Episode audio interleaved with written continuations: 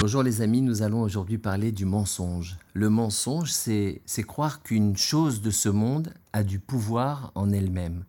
Par exemple, l'idée, c'est euh, répandu que de faire des études était un, gage de réussite.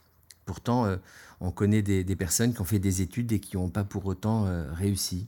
De plus, certains individus n'ont pas fait d'études et pourtant, leur réussite est, exceptionnelle. Cela ne, ne signifie pas qu'en s'abstenant d'étudier, on va aboutir nécessairement à la réussite, mais que c'est Dieu lui-même qui attribue cette réussite. Les études sont comme euh, chacun sait une ishtadlut, c'est-à-dire notre façon de mettre en œuvre des efforts concrets pour recevoir la bénédiction divine.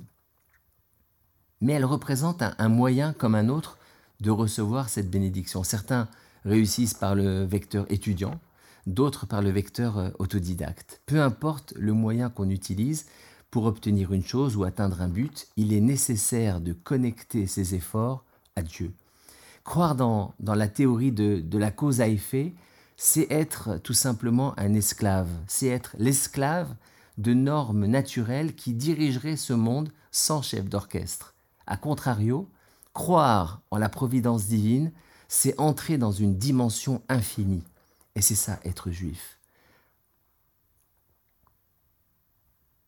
La présence de, de Dieu dans ce monde est absolument totale. Elle est au carré, c'est-à-dire qu'elle possède plusieurs dimensions. Hachem est l'endroit par excellence. Il est l'essence de toute chose qui emplit ce monde. Chak Sukkot Sameach.